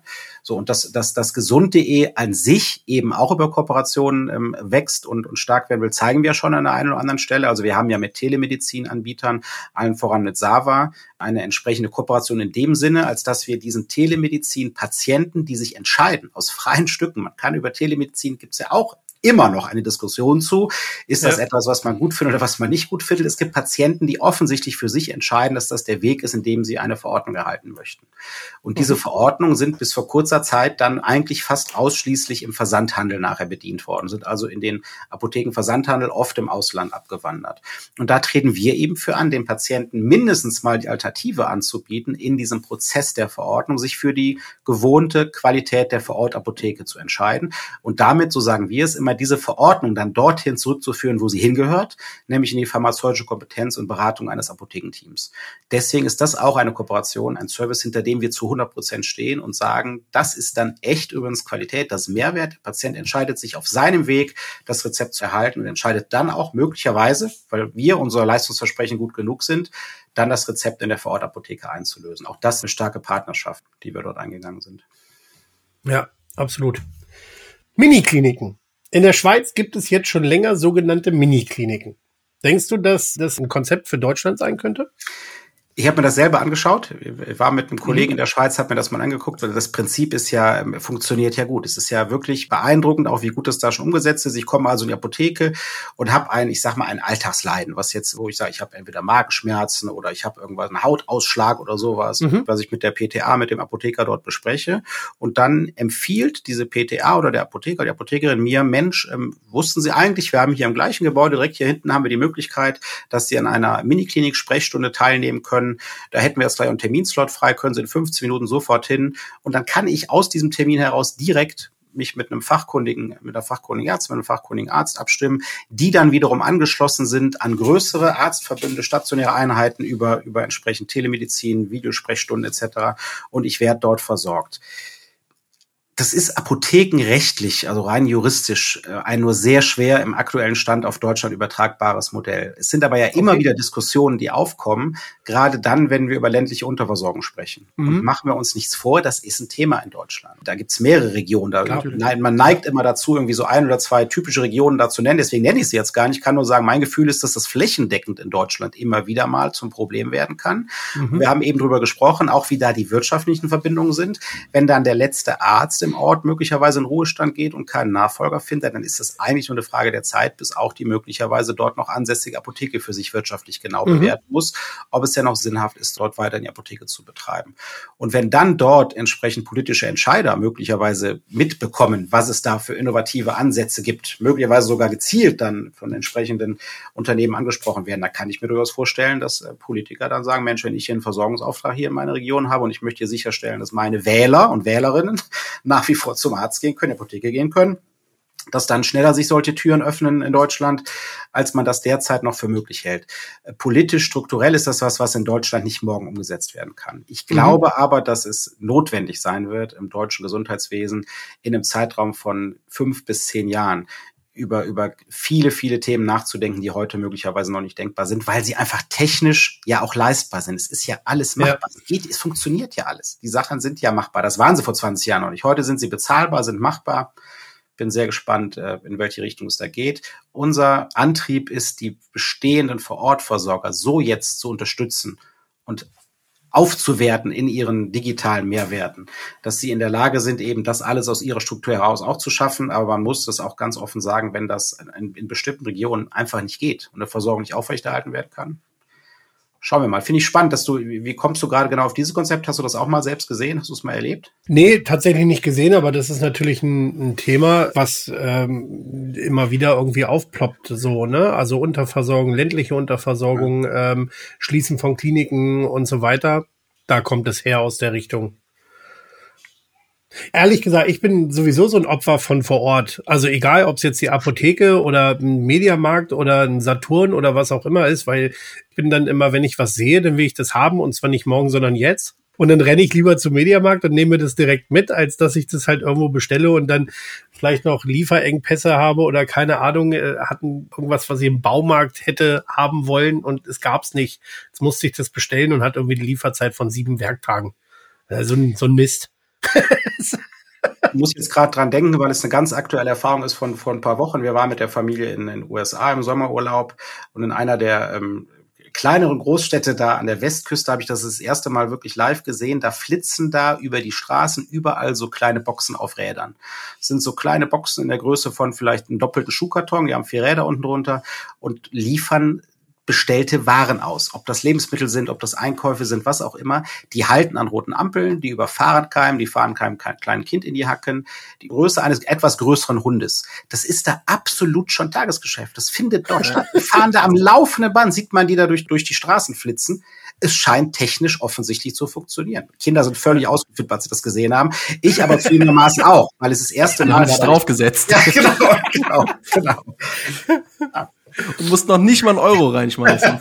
ja, das, das wäre dann die nächste Stufe äh, für unsere Verkehrsinfrastruktur, dass da dran steht, wo der hinliefert und dann kannst du dich mitnehmen lassen. genau. Also, und da müsste aber nicht nur ein Schuhkarton kommen. Also. Nee, da müsste ein bisschen mehr. Ein Sofa wäre super. ja, abgefahren. Sachen gibt's. Brutal. Aber ganz ehrlich, ich finde, das ist ein gutes Stichwort. Und äh, ich muss auch sagen, das ist etwas, was mich zunehmend stört. Unternehmern und Unternehmerinnen, also Hochachtung vor Unternehmern, Unternehmerinnen, die Firmen gründen, die was machen. Aber wenn ich die User-Perspektive und die Gesellschaftsperspektive in Deutschland einnehme, dann sehe ich persönlich ein Riesenproblem. Wir bauen so unglaublich viele Lösungen an so vielen verschiedenen Stellen, dass der Mensch da draußen, der Bürger, die Bürgerin durchaus in der Zukunft schnell den Überblick verlieren könnte. Mhm. Wir haben die einen, die fokussieren sich auf zum Beispiel den puren Online-Versandhandel von Medikamenten. Wir haben den nächsten, der macht Sprechstunden. Der nächste macht Sprechstunden, aber nur bei einem speziellen Arzt. Dann haben wir Gorillas, die liefern nur Lebensmittel aus und dann, also versteht ihr, worauf ich hinaus will? Wir haben, Ja, ich ja. brauche 5000 Benutzernamen, 3000 Passwörter, alle in meinem Kopf, die unterschiedlichsten Portale und muss mir quasi mein Leben, wenn ich es digital haben will, dort zusammenstückeln und muss das immer im Überblick halten. Wer soll dem denn noch folgen? Woher soll ich wissen, wo krieg ich was? Und diese Mhm. Durchgängigkeit meiner Daten, die fehlt mir in dem Sinne. Und ich denke gerne mal groß. Und in dem Punkt möchte ich da jetzt auch einfach mal eine Frage anschließen. Sven, denkt ihr groß? Wird es denn irgendwann mal möglich sein, dass ich als Mensch in einer Plattform, so wie Sören das beschrieben hat, ich fahre in eine Stadt, parke mein Auto einmal, das sehe ich jetzt mal, ich logge mich irgendwo ein, ich parke mein Auto in einem Parkhaus und dann befinde ich mich auf wirklich in einer Plattformökonomie und kann dort mein Thema Gesundheit abhandeln. Ich krieg dort mein Medikament, ich krieg da meinen Arzt, alles in einem Schwung. Ich krieg auch meine Verordnung von meinem Arzt. Der Arzt hat Zugriff. Die Krankenkasse spielt, die haben wir noch gar nicht beachtet. Welche Rolle spielt denn eigentlich die Krankenkasse? Da haben die auch Zugriff in Zukunft auf so Plattformen? Gibt es da Gespräche? Gibt es da Kooperation? Können wir den Patient irgendwann schnittstellenfrei in einer Plattform bedienen? Glaubst du, dass das möglich ist? Also ja, besser hätte ich es kaum sagen können, wofür wir antreten. Also das ist genau, ja, wir denken da sehr, sehr groß. Wir wollen genau dorthin. Wir wollen, ich hatte es einleitend einmal gesagt, Gesundheit vollumfänglich organisierbar machen. Wir starten in einem klar umrissenen Feld mit, ähm, mit Features, die auch funktionieren müssen. Wir brauchen, es mal sozusagen gar nicht weiterzumachen, wenn wir es jetzt nicht schaffen, in diesem Bereich Apotheke, E-Rezept, dort entsprechend ein Produkt zu etablieren, was ganz vorne mit dabei ist, was an sich die, den, den Goldstandard nachher definieren muss, wie versorge ich mich mit Arzneimitteln. Wir fangen bereits an, mit weiteren Leistungserbringern entsprechend gerade die App aufzuwerten, sind da auch schon in ganz konkreter ähm, Konzeptionierung und wollen natürlich im Bereich Gesundheit genau dahin, dass wir die gesamte Patientenreise abbilden. Von der Terminvereinbarung über, wenn sie denn gewünscht ist, die Videosprechstunde oder den gebuchten Termin bei meinem Arzt vor Ort, zur Verordnung bis zum Krankengymnasten, den Termin beim Physiotherapeuten, beim im Sanitätshaus eine entsprechende Verfügbarkeitsabfrage zu machen, sind bestimmte Produkte dort vorrätig. Alles das möchten wir mit gesund.de abbilden. Ich denke, das haben wir eben schon einmal ausreichend diskutiert. Die Marke haben wir. Gesund.de ist genau Ja. die Marke, die es für sowas braucht. Bei sowas muss man Schritt für Schritt, das wisst ihr auch, muss man Schritt für Ja. Schritt wachsen. Wir denken da sehr, sehr groß. Man muss auch dann immer wieder mal in realistischen Zyklen die Themen dann auch technisch abarbeiten, die man dort vorhat. Das haben wir auch schon gelernt. Auch das gehört zu so einem, wir, wir arbeiten ja wirklich wie ein Startup. Wir fühlen uns auch wie ein Startup. Da gibt es Menschen, die sagen, ihr seid kein Startup, Mensch, ihr habt schon 7000 Apotheken, ist übrigens ein fairer Punkt. Wenn ich mit 7000 Apotheken an sowas angeschlossen bin, erwarte ich auch eine bestimmte Reife, die dieses Produkt hat. Da Mhm. haben wir auch ähm, immer wieder mal gelernt, dass es da wichtig ist, sich Schritt für Schritt die Themen zu nehmen, dass da immer die Qualität vor der Geschwindigkeit gehen muss. Dennoch natürlich wir wahnsinnig schnell sein müssen, weil der Markt um uns herum genauso schnell gerade ist. Also ein ganz klares Ja. Wir glauben daran, dass genau das passieren kann. Und wir sind in unzähligen Gesprächen. Das ist uns auch was, was ganz wichtig ist und zum, Her und zum Herzschlag und zur Grundphilosophie von gesund.de ähm, gehört. Wir sind völlig gesprächsoffen. Also jegliche Anbieter, Serviceerbringer im Gesundheitsbereich, die zumindest diesen Kern, nämlich die Vor-Ort-Versorger mit zu stärken. Da müssen wir uns schon darauf verständigen können, dass das etwas, was wir tun das was in unserer Ja, DNA klar. steht, die Vor-Ort-Versorger zu stärken. Sprechen wir mit jedem, you name it sozusagen, also egal wer es ist, reden wir dort, wir machen nie Closed Shop, wir legen immer unser Produkt sehr offen da und sagen, da wollen wir hin und wenn ihr bereit seid, diese Reise mitzugehen, seid ihr herzlich willkommen. Weil wir eben genau daran glauben, dass es eine echte Gesundheitsplattform, ein echtes Gesundheitsökosystem werden muss. Ja, das klingt hervorragend. Ja, und ich will das einfach nur nochmal richtig stellen, nicht, dass man mich falsch versteht. Ich habe nichts gegen Startups. Die sind unglaublich wichtig, gerade in Deutschland. Und wir erleben in den letzten Monaten, in den letzten Jahren einen Aufschwung in der deutschen Startup-Szene, gerade im Health-Bereich. Und das ist genial. Ich ärgere mich viel mehr über die Schläfrigkeit oder die Langsamkeit der großen Player. Ich will auch konkret Krankenkassen ansprechen. Es bringt uns nichts, wenn wir Plattformen hochziehen, an die Krankenkassen nicht angeschlossen sind und die Krankenkassen wieder ihre eigenen Plattformen schaffen Ja, und richtig. aus irgendwelchen nicht vorhandenen gemeinsamen Datenverarbeitungsverträgen wieder Lücken entstehen, die die Patientenreise immer wieder unterbrechen. Und solange das existiert, wird sich das nicht durchsetzen. Also nicht in der Masse wird das funktionieren. Das wird keinen Erfolg haben, wenn wir diese Brüche nicht irgendwann, wir müssen Brücken bauen, um mal wieder, also die, Krank die Krankenkassen, die, wir müssen, wir müssen viel mehr Brücken bauen. Viel, Ja. viel mehr Brücken. Die AOK hat eine mega coole, große neue App gebaut. Ja, da kann mein Arzt aber nicht drauf zugreifen. Herzlichen Glückwunsch. Bringt mir nichts. Bringt mir gar nichts. Muss trotzdem hinlaufen. Ah, ja, ist, ich bin da sehr sensibel. Tut mir leid. Ja. Ja, aber ich, ich genau daran arbeiten wir. Und was eine wichtige Strategie ist natürlich auch Endverbraucher zu begeistern. Wir müssen schaffen, ja. über die Patientinnen und Patienten, denen wir die Mehrwerte klar machen. Da gibt's Diskussionen, ja ganz intensive Diskussionen, gerade auch im Umfeld des E-Rezeptes. Wie wird dort mit einer Gematik und einem Token und welche Verordnung, wer darf und wer darf nicht. Wir müssen den Patientinnen klar machen, was für Mehrwerte ihnen vorenthalten werden, wenn dieses System sich nicht endlich öffnet weil nur dann können wir genau das. Der Patient soll entscheiden, was mit seinen Daten geschieht. Auch da, natürlich möchten auch wir, das sagen wir auch nicht nur irgendwo im Dunkeln und, und, und, und hinter vorgehaltener Hand, natürlich möchten auch wir mit Gesundheitsdaten arbeiten und wir möchten es dem Patienten so attraktiv machen, dass der uns freiwillig und sehr gerne seine Daten gibt, ja. weil er versteht, dass es ihm nachher damit besser geht. Aber dafür muss man natürlich Grundvoraussetzungen, man muss erstmal überhaupt technisch und, und auch juristisch in die Lage versetzt werden, mit diesen Daten arbeiten zu dürfen. Absolut. Na klar. Absolut. Ich bin da voll bei dir, Philipp. Also ich hatte letzte Woche eine Woche Urlaub und mir ist bewusst geworden, habt ihr mal nach einem konkreten Film geguckt, den ihr euch auf einem Streaming-Anbieter eurer Wahl angucken wollt? Das ist mir letzte Woche, ich habe einen ganz konkreten Film, wo ich dachte, hey, da, den, ich wollte den schon immer mal gucken und jetzt habe ich irgendwie die Zeit. Und dann ist mir erstmal aufgefallen, dann fängst du nämlich an über Amazon Prime hin zu Netflix, dann, nee, da ist es nicht, dann gucke ich mal bei Join. Ah, da gibt's den auch nicht, Disney Plus vielleicht und irgendwann Apple Plus und dann dachte ich, sag mal, äh, kann doch nicht wahr sein. Also auch da hast du so einen breiten Anbieter ähm, Fluss und ich glaube, das ist so ein bisschen das Paradebeispiel, ne? Oder äh, guck dir mal äh, ein Wochenende Bundesliga an. So, da brauchst du mittlerweile irgendwie gefühlt äh, 140 Euro und 27 Anbieter, weil der eine macht nur freitags abends, der andere macht nur samstags, keine Ahnung, die erste Halbzeit und völlig wahnsinnig. Finde ich übrigens ganz spannend, ist ein ganz anderes Thema jetzt gerade, aber es sind durchaus ja Parallelen. Ich glaube, dass dieses Thema Streaming schon langsam über den Zenit ist, obwohl ich, mhm. man weiß ja, dass, glaube ich, noch mindestens zwei neue Streaming-Dienste kommen werden in den nächsten ein, zwei Jahren. Da hängt es wohl mit mhm. irgendwelchen Altverträgen zusammen, die HBO mal irgendwann nicht realisiert hat für sich, weil sie das völlig unterschätzt haben, was hier in Europa und auch in Deutschland abgehen könnte. Aber man sagt auch schon voraus, dass danach wird es zu einer ganz starken Konsolidierung kommen, weil das ja dem Endverbraucher kaum noch zuzumuten ist kaum noch ja. zuzumuten. Und genau das ist doch das, was ihr gerade ansprecht. Da sage ich einem Krankenversicherten, genau. du hast deine elektronische Patientenakte, die bekommst du aber nur von diesem Anbieter. Und da darfst du aber noch nicht, die ist auf keinen Fall einsehbar für irgendwen anderen. Obwohl der Patient das vielleicht möchte, weil er versteht, ja. dass er dann eben nicht mehr, jetzt bin ich wieder bei dieser Röntgenmappe, die ich durch die halbe Stadt schleppe, dass er das eben nicht mehr tun möchte, sondern dass er seine Daten gerne teilen möchte. Und auch da treten wir für an, dass eben diese Sachen gut sind. Natürlich unter allerhöchsten Sicherheitsstandards. Da wird niemand im Markt unterwegs sein, der das anders sagt. Aber lasst uns das machen und lasst lasst uns die Patienten da auch eigenverantwortlich entscheiden. Ja. Sven, meinst du, wir brauchen dann später also jetzt mal ähm, so ein bisschen den Blick auf die Pflege? Oder wird es so schlimm, dass wir Alltagsbetreuer, Alltagsbegleiter brauchen, die den Senioren und Seniorinnen dabei helfen, ihre Daten freizugeben? ja, ich, ich, ich hoffe, dass, dass man vorher erkennt, dass da was getan werden muss. Aber was für uns natürlich wieder spannend ist, um da auch konkret in diesen Pflegebereich uns anzuschauen. Je mehr wir uns jetzt anfangen, mit weiteren Leistungserbringerbereichen zu beschäftigen, stellen wir fest, dass da ja ganz andere Wünsche und Vorstellungen auch sind, und auch Probleme, die man sich erhofft, mit so einer Lösung wie gesund.de lösen zu können. Also das, das ist hochspannend für uns gerade.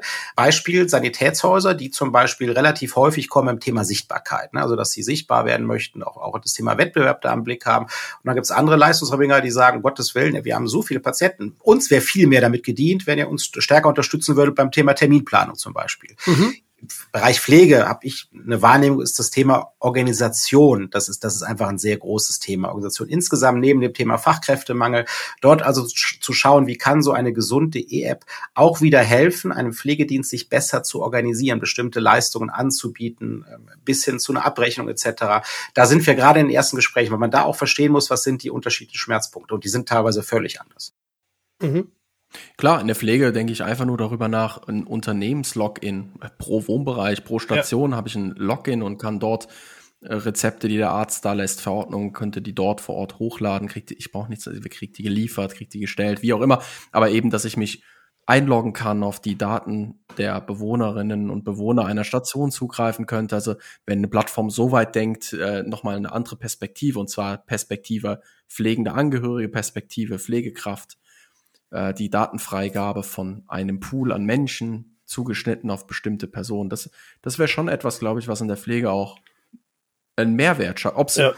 Mal unabhängig davon, ob das jetzt wirklich der krasseste Need ist, der in der Pflege existiert, das weiß ich jetzt nicht. Aber ich glaube, dass es einen Mehrwert schaffen könnte, weil die Kommunikation mit Apotheken ist in vielen Fällen immer noch genauso unterirdisch und äh, oldschool wie mit Ärzten. Und das läuft nämlich per Fax ähm, und per Telefon und per Warteschleifen und frisst, glaube ich, enorm viel Zeit, überhaupt Kontakt aufzunehmen. Und wenn das online geregelt werden könnte, was wir auch gelernt haben, ist wohl auch im Thema Pflege tatsächlich was, ähm, ist dieser Übergang zwischen stationär und ambulant, stationäre Pflege, ambulante Pflege, dort zu helfen, sowohl den Patienten, aber auch den Pflegeteams was an die Hand zu geben, wo eine Organisation dann leichter ist. Das lernen wir eben, indem wir sehr, sehr konsequent auch mit entsprechenden Fachgremien sprechen. Also wir haben dann äh, im Bereich Sanitätshäuser, Pflege etc. suchen wir immer wieder dann auch den Kontakt zu Praktikern, die uns sagen, das ist tatsächlich das, was uns beschäftigt, um da nicht eine Lösung zu bauen, die an den Marktbedürfnissen vorbeigeht. Das wäre ja fatal. Sagen, ja, ihr alle braucht eine Terminbuchung und ihr alle braucht eine, eine schicke Landingpage. Und wird uns vielleicht manchmal sagen, brauchen wir gar nicht. Da haben wir auf unserer Prioritätenliste fünf andere Sachen, die wir gerne erstmal ja, ja. Ja, ich glaube, es geht wahrscheinlich wirklich bei Kleinigkeiten los. Ne? Da kommt eine Verordnung oder ein Patient kommt mit einer Verordnung rein und dann muss ich den erstmal anlegen in meinem Programm und muss erstmal die ganzen Daten eingeben, warum die Daten nicht eben äh, aus gesund.de übernehmen, direkt äh, einlesen und dann ist der Patient vorhanden bei mir im System und dann keine Ahnung, kann ich die Verordnung noch mit einlesen und habe die Verordnung da. Ja, und am Ende ist das Wichtigste, glaube ich, bei solchen Dingen wieder, denkt den Arzt und die Ärzte. Ja, richtig. Die Verordnung muss in Zukunft sofort in einem System landen und eben nicht von außen. Also das ist das, was, glaube ich, was wir brauchen in den unterschiedlichsten Bereichen, dass alle Akteure tatsächlich endlich mal auf einheitliche Daten zugreifen Richtig. können. Das wäre ziemlich nice. Aber Sören, du hast das eben erwähnt. Amazon, du hast einen Film gesucht. Die große Maschine haben wir natürlich nicht vergessen, sondern wir erwähnen sie jetzt mal bewusst zum Schluss. Amazon, so den E-Commerce-Gigant aus den USA, kennt jeder. Sven, du spätestens jetzt seit deinem Sommerurlaub. vorher noch nie davon gehört. Drei Wochen. Kann man sich da irgendwo registrieren? Habt ihr einen Tipp? Oder? nee, nee, lass besser. Ja, aber es geht nur post postalisch. Postalisch kann man sich da anmelden. Kriegst so einen dicken Katalog aber zugeschickt und dann kannst du dann anrufen und kannst was bestellen. Viele wissen sicher, dass man auch in Deutschland bereits ähm, OTC-Medikamente dort bestellen kann. In den USA gibt's bereits den äh, Ableger Amazon Pharmacy. Ja. Und die jüngsten Schlagzeilen aus den Vereinigten Staaten unterstreichen das ja, was der Konzern schon lange angibt zu planen und was langfristig auch unseren Gesundheitsmarkt massiv beschäftigen könnte. Ich meine konkret den Kauf von Medical One und somit den nächsten Schritt von Amazon in die Richtung ganzheitliches digitales Ökosystem, zumindest jetzt mal in den USA. Und die Frage, wir haben das eben schon unternehmerisch besprochen, wie sehr setzt dich diese offensichtlich auf uns zukommende Welle denn persönlich unter Druck? Ich muss das eine kurz eben beantworten mit dem OTC-Einkauf über Amazon, weil damit, damit die Hörerinnen und Hörer da auch, dass wir den gleichen Stand da haben. Es ist nicht möglich für Amazon OTC-Arzneimittel selbst zu verkaufen. Ich kann aber dennoch als Endverbraucher über Amazon OTC-Arzneimittel kaufen, weil dann mit lokalen Apotheken zusammengearbeitet wird. Das ist das, was dort passiert. Ja. Ähm, momentan noch mit einem ausbaufähigen Endkundenerlebnis übrigens, wenn man das selbst mal getestet hat. Aber, und dann komme ich jetzt auch zur eigentlichen Frage, natürlich ein Riesenthema. Also man, man schaut ständig Richtung Amazon, das ist aber schon seit Jahren so und es wird wild spekuliert. Die, die ja. Fachleute sind da immer unterschiedlicher Meinung. Passiert das jetzt sofort? Dauert das noch eine Zeit lang? Ist der deutsche Markt in der aktuellen regulatorischen Situation wirklich schon reif und äh, interessant genug für Amazon? Deswegen ist das, und ich würde mal wetten, also ich bin bekennender Amazon Prime Kunde. Ich könnte mir vorstellen, ihr beide seid doch auch schon länger als vier Wochen da registriert. Die haben das ja über viele, viele Jahre den, den, den Kunden beigebracht, was, ja, was, was ihr, man kann ja tatsächlich in seinem Konto schauen, wie lange man dort schon bestellt. Also das äh, schaut da Will ich gar nicht wissen. Kann ich mir auch die Summe anzeigen lassen, die ich da schon. Äh Wisst ihr, was völlig verrückt ist? Ich kann CDs, die ich 1994, 1994 dort gekauft habe, kann ich heute digital anhören über Amazon. Das habe ich jetzt festgestellt. Das ist völlig verrückt, oder? Das ist cool. Du kaufst vor 25 oder länger Jahren da eine CD. Bra Bravo Hits 3. ja, genau. Kannst du heute. Ja gut, das war mal Kerngeschäft Amazon, oder? So ja. Bücher und CDs, das war damit, das waren die, das waren die. Jetzt sind wir wieder, wo wir eben, das hatten wir eben auch schon mal gestriffen, das Thema, wie ist denn insgesamt die Marktwahrnehmung? Und die 18.000 Apotheken, die ja ungefähr 12, 13.000 Apothekeninhaberinnen entsprechen, wie sehen die das denn? Nehmen die das denn wahr, dass das da kommt? Und da habe ich manchmal das Gefühl, da kann man bei dem einen oder anderen schon nochmal ins Gespräch gehen und sagen, das Thema wird hier stattfinden. Ich halte es auch für höchstwahrscheinlich, dass Amazon Gesundheit in, in Deutschland noch deutlich konsequenter in den, in den Blick nehmen wird. Und insofern stresst das natürlich insofern schon oder treibt an, weil man einfach das Gefühl hat, das Zeitfenster ist irgendwann begrenzt, um mit unserer Lösung dann wirklich auch etabliert im Markt zu sein. Deswegen geben wir gerade auch so Gas und deswegen haben wir diesen irren Hochlauf. Wir sind gerade mal etwas länger als ein Jahr im Markt und haben 7000 Apotheken schon an Bord. Das war eine riesige Geschwindigkeit, mit der wir da gewachsen sind durch enormen Einsatz der Vertriebspartner unserer Gesellschafter. Das muss man ganz klar sagen. Also da haben ja die Damen und Herren haben ja damals Visionen verkauft, als das Produkt noch gar nicht gab und haben Verträge mhm. eingesammelt. Aber genau deswegen müssen wir doch so schnell sein, weil das natürlich den Markt nochmal gewaltig verändern wird. Dieses Prime-Versprechen dem Endverbraucher zuzurufen, auch in Bezug zu Arzneimitteln, muss man sehr ernst nehmen. Und dann müssen wir stehen, dann müssen Strukturen stehen, dann müssen diese Apotheken bereits fit sein, dann müssen die bereits digital präsent sein mit all diesen Services. Die Chance ist da. Das Zeitfenster ist jetzt, das zu tun, sich zu bewegen. Es wird beschleunigt durchs E-Rezept, da bin ich ganz sicher. Und ich bin mir auch sicher, auch das wird ja diskutieren, in welcher Geschwindigkeit wird es passieren. Es wird jetzt passieren. Es wird möglicherweise nochmal den einen oder anderen Haken irgendwo geben und nochmal eine Drehung, die dann wieder das Ganze um zwei Monate zurückwirft. Aber das Thema wird jetzt losgehen und das als Chance zu verstehen. Wir haben noch gar nicht drüber gesprochen, muss auch nicht heute Thema sein. Ich will es nur in zwei Sätzen auch mal eben sagen. Natürlich sorgen sich Apotheken auch darum, wie soll ich das denn jetzt abbilden, dieses Thema E-Rezept, weil es neue Abläufe sind netto, bin ich mir aber ganz sicher, wird es die Arbeitsabläufe in Apotheken verschlanken und vereinfachen, weil viel wegfällt, was vorher mit diesem Stück Papier gemacht werden musste. Und was kann die Apotheke dann mit dieser gewonnenen Zeit aus meiner Sicht tun? Sie pharmazeutisch einsetzen. Da sind wir wieder beim Beginn irgendwo gewesen. Womit punktet die Apotheke? Und was hat übrigens dann auch kein Amazon?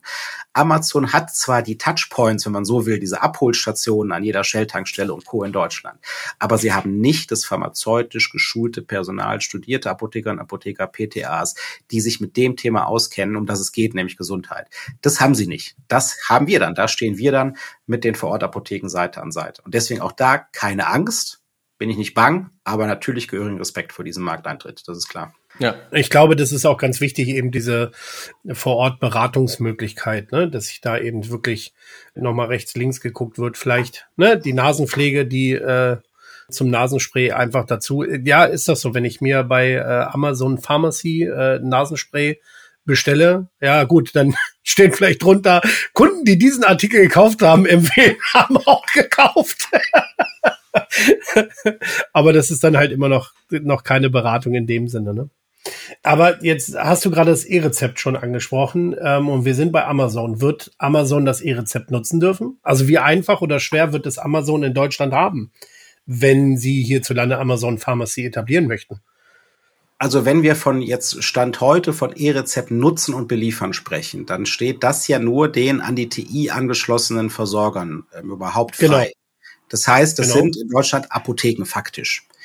Jetzt gibt es Versandhändler, die ja eine Apotheke sind. Und das war damals mhm. natürlich, als, als klar wurde, dass diese großen Versandhändler sich auch an die TI anschließen, ist das sehr wohl wahrgenommen worden. Es ist auch öfter ja. mal, man findet dann auch in der einschlägigen Pharma-Fachpresse auch entsprechende Artikel, die sagen, oh, sind wir uns im Klaren, was das bedeutet übrigens, wenn da jenseits der Grenze in Holland so ein großer Versandhändler sitzt, der auch eine Apotheke ist. Das heißt, der kann ja vollumfänglich wie eine Apotheke agieren.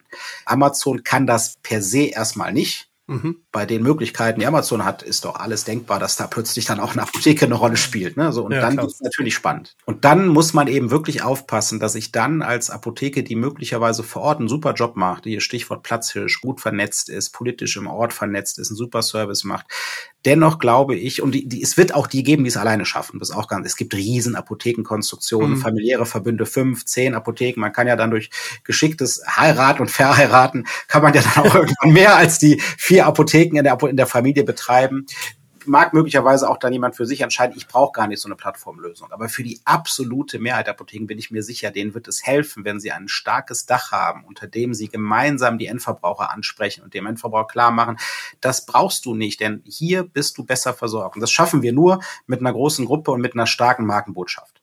Dann ist ja. auch Amazon langfristig Paroli zu bieten. Da bin ich, ja. bin ich ganz sicher. Aber ansonsten, natürlich, die sind schon überall. Bei der Kundenzahl, die die haben in Deutschland, die sind ja schon bei den Kunden zu Hause. Die sind seit zehn Jahren etabliert da im E-Mail-Postfach und äh, ja. Ich möchte, bevor wir sie vergessen, die Aussage, die ich getroffen habe, wo ich gesagt habe, warum, das klären wir später.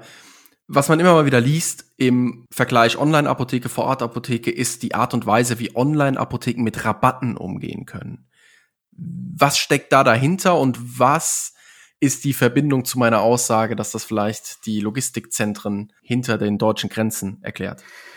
Wenn man hier die beiden Bereiche sich anschaut und wie es geht, ist es einmal der nicht verschreibungspflichtige Bereich und der verschreibungspflichtige Bereich. Bei den nicht verschreibungspflichtigen Arzneimitteln ähm, für den täglichen Bedarf sozusagen kann natürlich so eine große, zentral organisierte Versandapotheke aus diversen Gründen wirtschaftlich anders agieren als eine Einzel-Vor-Ort-Apotheke, äh, allein schon durch das Thema Größe. Dann gibt es noch Mehrwertsteuereffekte, dann gibt es natürlich Themen, wo eine Vor-Ort-Apotheke immer sagen wird, ich versorge hier einen Ort, ich nehme am Notdienstsystem teil, ich habe aufwendig geschultes Personal, habe ihr Mitarbeiter, die, ich hier, die ich hier entsprechend beschäftige. Das sind alles auch valide Argumente, die schon dazu führen, dass alleine in dem Bereich natürlich so eine Versandapotheke äh, Rabatte anbieten kann, die viele Apotheken vor Ort schlichtweg nicht mitgehen können. Das ganz Toxische war jetzt, dass im Bereich der verschreibungspflichtigen Arzneimittel, im GKV-Bereich, also im gesetzlichen Krankenversicherungsbereich, diese Versender im Ausland eine Möglichkeit hatten, die den deutschen Apotheken schlichtweg per Gesetz strengstens untersagt war, nämlich Rabatte zu geben auf die Zuzahlung ist ja bekannt. Also wenn ich ein Arzneimittel mhm. auf äh, GKV-Rezept in, in der deutschen Apotheke mir abhole, zahle ich eine Zuzahlung zwischen fünf und zehn Euro pro Packung, die ja die Apotheke wiederum dann abführt ähm, und gar nicht selbst sozusagen wirtschaftlich dann vereinnahmen kann. Und die ist gesetzlich vorgeschrieben. Und auf diesen fünf bis zehn Euro Betrag pro Packung, darf die Vorortapotheke in Deutschland keinerlei Rabatte geben. Übrigens darf sie da noch nicht mal das Fleischwursttaschentuch mitgeben, weil auch das eine Zugabe wäre, die im verschreibungspflichtigen Bereich nicht zulässig ist. Eine Zugabe aus der Apotheke heraus, wenn nur verschreibungspflichtige Arzneimittel abgegeben werden, ist nicht zulässig. Da gibt es Gerichtsverfahren, die dort wegen Taschentüchern geführt wurden tatsächlich. Aber das ist doch Wahnsinn. Das ist ja eine Geschichte, die müsste eigentlich aus den USA kommen. Das, also das, das, wer klagt denn da? Also die Gerichtsurteile muss ich mal. Da gibt's äh, durchaus Apotheker untereinander, die dann da äh, sagen, Mensch, der Kollege hier, der ähm, sowas, sowas habe ich schon mal gehört, genau. Geil. Zugaben mit, ja. Das gibt es. Ja. Und das natürlich Themen, wo dann wirklich massiv äh, ungleiche Spieße entstanden sind, weil eben diesen ausländischen Versandhändlern unter der europäischen Fahne gestattet wurde, weil man das eben nicht tun darf, weil der europäische Handel und die Europ ist jetzt in meinem laienhaften juristischen Sprachgebrauch ausgedrückt, dieser, äh, dieser, dieser, dieser europäische Warenverkehr darf nicht beeinträchtigt werden durch solch eine nationale Vorgabe und deswegen konnten die Holländer über Jahre hinweg diese Zuzahlung erlangen lassen. Und das muss man sich jetzt auf der Zunge mal zergehen lassen. Jetzt bin ich möglicherweise ein chronisch kranker Patient und bekomme einmal im Monat zwei vollgepackte Rezepte mit Medikamenten, die jeweils über 100 Euro kosten. Ja. Dann kostet mich das in der Apotheke gesetzlich verankert 60 Euro Zuzahlung, wenn ich diese beiden Rezepte einlöse. Und dann sagt mir der holländische Versandapotheke, bei uns kostet sich das nix. Wir erlassen dir diese Zuzahlung komplett. Und dann zu sagen, naja, aber ich werde so gut beraten in meiner Vorortapotheke. Ähm, das ist aber untersagt worden. Das ist jetzt äh, relativ frische Entscheidung, ich glaube aus dem letzten oder vorletzten Jahr, dass diese Rabattgewährung auch den holländischen Versandapotheken nicht mehr möglich ist. Also diese Spieße sind gleich lang gestellt worden.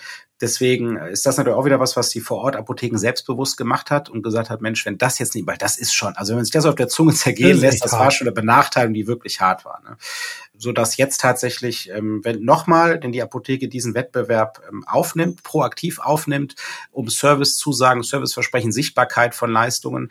Und es ist machbar, genau das bieten wir mit gesund.de, dass der Kunde auch abends um halb acht eine Aussage aus seiner Apotheke bekommt, die vielleicht schon eine Stunde geschlossen ist, aber digital. Das Medikament ist vorrätig, das Medikament kannst du morgen abholen, wir liefern es dir. Genau da muss die Apotheke sich jetzt bewegen und da unterstützen wir sie eben bei. Da vielleicht noch ein kleiner Tipp, weil erlebt gerade, wenn ihr sonntags Notdienst habt, liebe Apotheken, bleibt trotzdem freundlich. eine super Vorlage. Finde ich total spannend, dass du das sagst, weil das was ist. Und jetzt, ich glaube, also mindestens ein Kollege, wenn der das möglicherweise jetzt auch hört, dann weiß er, dass wir da schon mehrfach drüber gesprochen haben. Ich verstehe das selbst. Und es ist auch so, dass ich ab und zu mal noch in der Apotheke meiner Frau auch mal so Nachtdienst übernehme, um sie zu entlasten, weil ich dann wunderbar einen Schreibtisch abarbeiten kann oder so.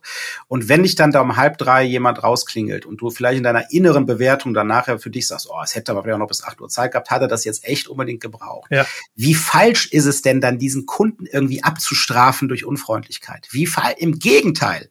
Ich muss doch diesen Kundenkontakt nutzen um halb drei, ja. um zu zeigen, wie leistungsfähig ich jetzt und, und jetzt komme ich und darf ich Ihnen vielleicht sogar noch die aktuelle Apothekenumschau mitgeben. Da sind noch relevante Informationen zu Ihrer Erkrankung drin.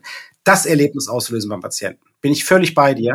Ja, ne, also für mich war halt so, ja, ich kenne das halt auch. Also A, ganz ehrlich, ich kann mir Besseres vorstellen, als sonntags bei schönem Wetter mir ein Medikament aus der Apotheke zu holen, weil irgendwem scheint es nicht gut zu gehen. Und zweitens, ja, ich habe in der Pflege auch sonntags äh, gearbeitet und da konnte ich auch nicht immer sonntags unfreundlich zu meinem Patienten sein. Und da kommt halt ein Kunde, der ist sonst nie hier. Wenn ich dem jetzt ein geiles Erlebnis biete, kommt er vielleicht in Zukunft immer her ja, und dann wirst du abgestraft mit, haben wir nicht. Okay, haben Sie was Vergleichbares? Nein, das hätte ich schon gesagt. Okay, Entschuldigung, hätte ja sein können. Ähm, dann ging sie los zum Tresen, kam wieder und dann sage ich, ah, sorry, aber das und das, das bräuchte ich dann doch noch. Ähm, ja, genau. Und dann drehte sie sich um, ging weg, kam noch mal einen Schritt zurück und sagte, war es das dann? Sonst laufe ich ja noch mal. Oh, dachte ich, ja, Entschuldigung. Also ich, ich, ich habe Verständnis für wirklich harte Notdienste und dann, äh, dass man da auch das ein oder andere Mal sich nachher fragt, was war das denn jetzt? Dennoch, ich glaube, es überwiegt die Chance einer Kundenbindung. Aber ich habe jetzt, ich bin dir leider gerade ins Wort gefallen und zwar mit dem Satz, er hat das Wort gesagt. Du hast das Wort Tresen gesagt. Du hast das Wort Tresen ah. gesagt. Jede Apothekerin, jeder Apotheker in Deutschland würde jetzt sofort entrüstet entgegenhalten, dass das natürlich kein Tresen, sondern ein Handverkaufstisch ist. So war das ihr auch. Das ah, was mitnehmt auch aus diesem Call noch hier. Ja. Ja, ist, ist auch viel einfacher, ist viel einfacher auszusprechen. Ist gut, gut, ist, ist viel einfacher. Ich stolper schon seit Jahren über das Wort Dresen. Jetzt weiß ich, jetzt, jetzt weiß ich endlich, was ich alternativ nutzen kann. Also, was war das? Hand, Handverkaufstisch? Ja, oder, oder auch von mir aus Beratungstisch, aber probiert's aus, wenn ihr einen befreundeten Apotheker irgendwie abends beim Bier die Zornesröte ins Gesicht treiben wollt, dann sprecht von seinem Tresen in der Apotheke. Und ich wette mit euch, in neun von zehn Fällen erhaltet ihr eine sofortige Reaktion. oh cool, das muss ja. Auch das hat natürlich seine Gründe und aber ich muss sie jetzt einfach gerade zitieren, diesen Klassiker. Ja, sehr gut. Handverkaufstisch. Der HVT. Ich werde den HV. nur vom ist, der HV. es ist der HV. Also wenn du dich als Profi zeigen willst, dann äh, fragst du, äh, was haben sie denn hier für eine Zeitschrift auf dem HV liegen? Dann wird äh, das Team beeindruckt sein. Du kriegst du zwei Päckchen. Ohne dass ich was kaufe. Aber du Sören, jetzt muss man, jetzt muss man ja schon mal fragen. Hast du dein Nasenspray gestern auf Sonntag in der Notdienstapotheke? Nein, nein, nein. Gut, weil sonst hätte ich die Frau eventuell noch ein bisschen besser verstehen also, können. Also Nasenspray hat meiner Meinung nach echt Zeit bis zum nächsten Tag. Aber weißt du, dass jetzt auch jetzt wieder da durchaus eine, eine, halbwegs ernste Antwort drauf. Das sehe ich jetzt überhaupt nicht so. Also wenn du nachts wach wirst und hast, hast wirklich Maleste, hast echt Ohrenschmerzen zum Beispiel, ne, dann ist das, was du brauchst, ist ein Nasenspray. Ja. Und dafür ja. ist der Apothekennotdienst da und dafür stehen die Kollegen und Kollegen dann auch nachts auf und, und machen das und tun das. Also wir scherzen ja. hier so, aber ich glaube tatsächlich, dieser Apothekennotdienst hat eine hohe Relevanz ganz häufig natürlich auch Absolut. beim Thema Kinder. Du willst dein Kind da nicht da noch, noch drei Stunden schreien Richtig. haben und dann können Nasentropfen tatsächlich so eine Nacht retten. Also deswegen ja, gut, das, das äh, ja, ja, absolut. Aber ihr wolltet übrigens noch mindestens einen Insider noch hier, wolltet ihr noch kundtun. Ne? Also den habe ich nicht vergessen. Telefonische Krankmeldung. Ich war das erste Mal krank in der Corona-Pandemie jetzt und dachte, jetzt lasse ich mich telefonisch krank melden. Wie geil, du musst nicht ins Wartezimmer dich schleppen. Ich war wirklich, ich hatte kein Corona, aber mir ging's richtig mies mit Fieber, Schnupfen, Husten. So, ich war so froh, rief da an, wie sieht das aus? Ich war mir, kann man sich noch telefonisch? Ja, ja, kein Problem. Ja, super ja, dann bräuchten wir ihre Karte. Was genau funktioniert jetzt hier gerade nicht, hast du dir dann gedacht? Wo ist jetzt der Haken? Moment.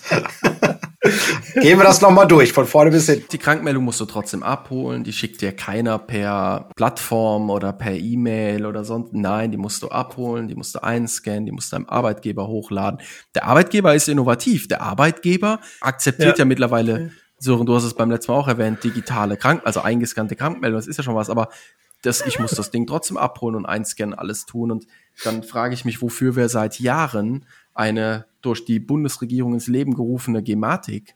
Äh, wir buttern da Millionen rein, aber irgendwie was Handfestes, was Anwendbares neben dem E-Rezept habe ich selbst noch nicht wirklich wahrgenommen als Endverbraucher. Ich weiß nicht, was da im Hintergrund noch läuft, aber E-Rezept, Schlagzeilen im Moment, 30.000 E-Rezepte, 300.000 E-Rezepte, es läuft. Wir kommen mal so langsam ins Rollen. So irgendwie, da passiert was, man kriegt was mit, sogar außen kriegt man was mit, dass das scheinbar funktionieren wird relativ bald. Aber sonst Sorry, aber das hätte auch eine Softwarebude alleine auf die Kette bekommen wahrscheinlich. Also da fehlt mir langsam jegliches Verständnis dafür, was wir da Jahrzehnte bald gefühlt treiben, wenn wir, wir kriegen es ja noch nicht mal hin, Krankmeldungen zu digitalisieren. Aber wir reden über elektronische Patientenakte und Matrix-Protokolle und irgendwelche Chat-Funktionen und Videosprechstunde, die wir mal genehmigen, mal wieder nicht genehmigen und bla bla bla. Aber eine Krankmeldung bei telefonischer Krankmeldung mal zum Patienten nach Hause zu schicken, das kriegen wir nicht auf die Kette. Nach 2,5 genau. Jahren Pandemie. Nee, da fragen wir uns doch lieber 3000 Mal, wie viel CDU-Politiker in Maskenaffären Geld verblasen haben oder so. Wir kümmern uns um Dinge, die in der Prio-Liste an einer ganz anderen Stelle einordnen sind, wenn man mal die Perspektive des Bürgers einnehmen würde. Der User, die User Journey fehlt einfach, die Patienten Journey. Genau, das kann ich nur absolut unterstreichen, das genau. Und es macht es natürlich nicht besser, wenn man sich dann auch anschaut, dass in, in Ländern, die ja gar, da muss man auch nicht mal irgendwie stundenlang für fliegen. Und das sind ja ehrlich gesagt oft Länder, die schauen wir so ein bisschen als, als Deutsche an und denken, ah, guck mal, die, die sind ja meilenweit voraus, was Entwicklung und sowas ja. angeht. Pustekuchen, Pustekuchen. Das sind Länder, die sind im Gesundheitswesen schon seit zehn Jahren völlig durchdigitalisiert. Da gibt's kein Stück Papier Papier mehr, was irgendwo für, für verwendet Richtig. wird. Absolut. Also wir müssen Vollgas geben. Das ist so, wir haben so das Gefühl, dass tatsächlich da jetzt die richtigen Menschen nach und nach an die richtigen Positionen gekommen sind, auch im politischen Berlin, um da jetzt wieder Fahrt aufzunehmen. Es war sehr, sehr ruhig. Nach dem Regierungswechsel war es teilweise beeindruckend ruhig. Wir haben das Gefühl, dass da jetzt die ja, Themen in die ja. richtige Richtung geschoben werden und wir stehen völlig parat, um das auch in dieser hohen Geschwindigkeit mitzubegleiten. Ja. Und genau das, was du sagst, schaut euch bitte an, was der Patient braucht, was der Patient wünscht. Und um den geht es bei diesen Themen. Ja. Richtig. Hervorragend. Sven, was sind denn jetzt die nächsten Schritte von gesund.de? Auf was könnten sich die User denn dieses Jahr noch freuen? Also was wir mit Sicherheit dieses Jahr noch umsetzen werden, sind ähm, Medikationsmanagement-Features.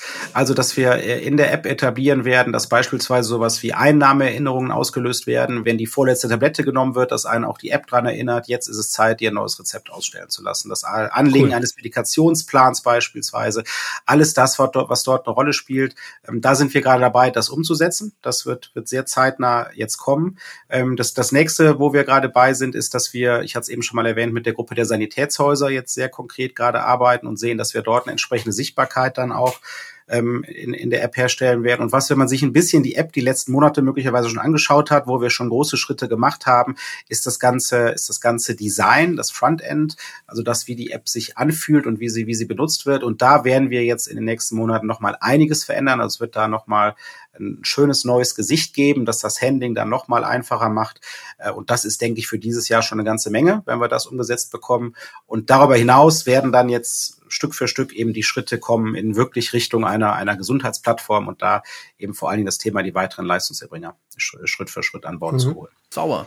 Da sind wir gespannt. Ja. Werden es aufmerksam verfolgen. Definitiv. Eine letzte Frage haben wir noch, Sven. Kaffee? Schwarz mit Milch mit Zucker? Da bin ich ganz speziell morgens einmal mit Milch und Zucker, den Rest des Tages nur schwarz. Ach, okay. Hat das äh, pharmazeutische Gründe oder ist es einfach nur Gewohnheit? ja. Es ist tatsächlich eine Gewohnheit. Also es ist tatsächlich genauso, wie ich es gesagt habe. Aber Philipp, das könnte aus der Pflege kommen. Morgens zu Hause hast du Milch und Zucker. Ja, ich glaube tatsächlich. Und der genau. erste Dienst, wo du hinkommst, ist dann, ah, Milch, ah, sorry, ich hätte hier Milchpulver. Nee, danke. Genauso. Genauso Volltreffer. Ja, liebe ZuhörerInnen, Dr. Sven Simons von gesund.de. Genau. Vielen, vielen Dank für deine Zeit. Hat mir sehr viel Spaß gemacht mit dir. Mir auch. Vielen, vielen Dank. War eine sehr gute Unterhaltung. Ein großartiger Abend. Sehr schön. Wir sprechen uns spätestens in einem Jahr oder so nochmal wieder und gucken mal, was so passiert ist, Philipp, oder? Also ich finde, das ist eine hervorragende Idee. Dann treffen wir uns auf jeden Fall beim nächsten Mal mal live vor Ort. Äh, bei, beim zweiten Mal Unbedingt. muss man sich mal live treffen. Das äh, einmal ist online okay, beim zweiten Mal muss es live sein. Sehr gerne. Absolut, ja. Vielleicht in Kölle an Karneval. Kölle sofort. In diesem Sinne, dreimal Kölle Alaf. Macht es gut. genau. Schönen Abend. Macht es gut. Danke euch. Tschüss. Tschö. Tschö. Passierte Kost Pflegethemen mundgerecht angereicht. Ein Podcast von Noventi Care.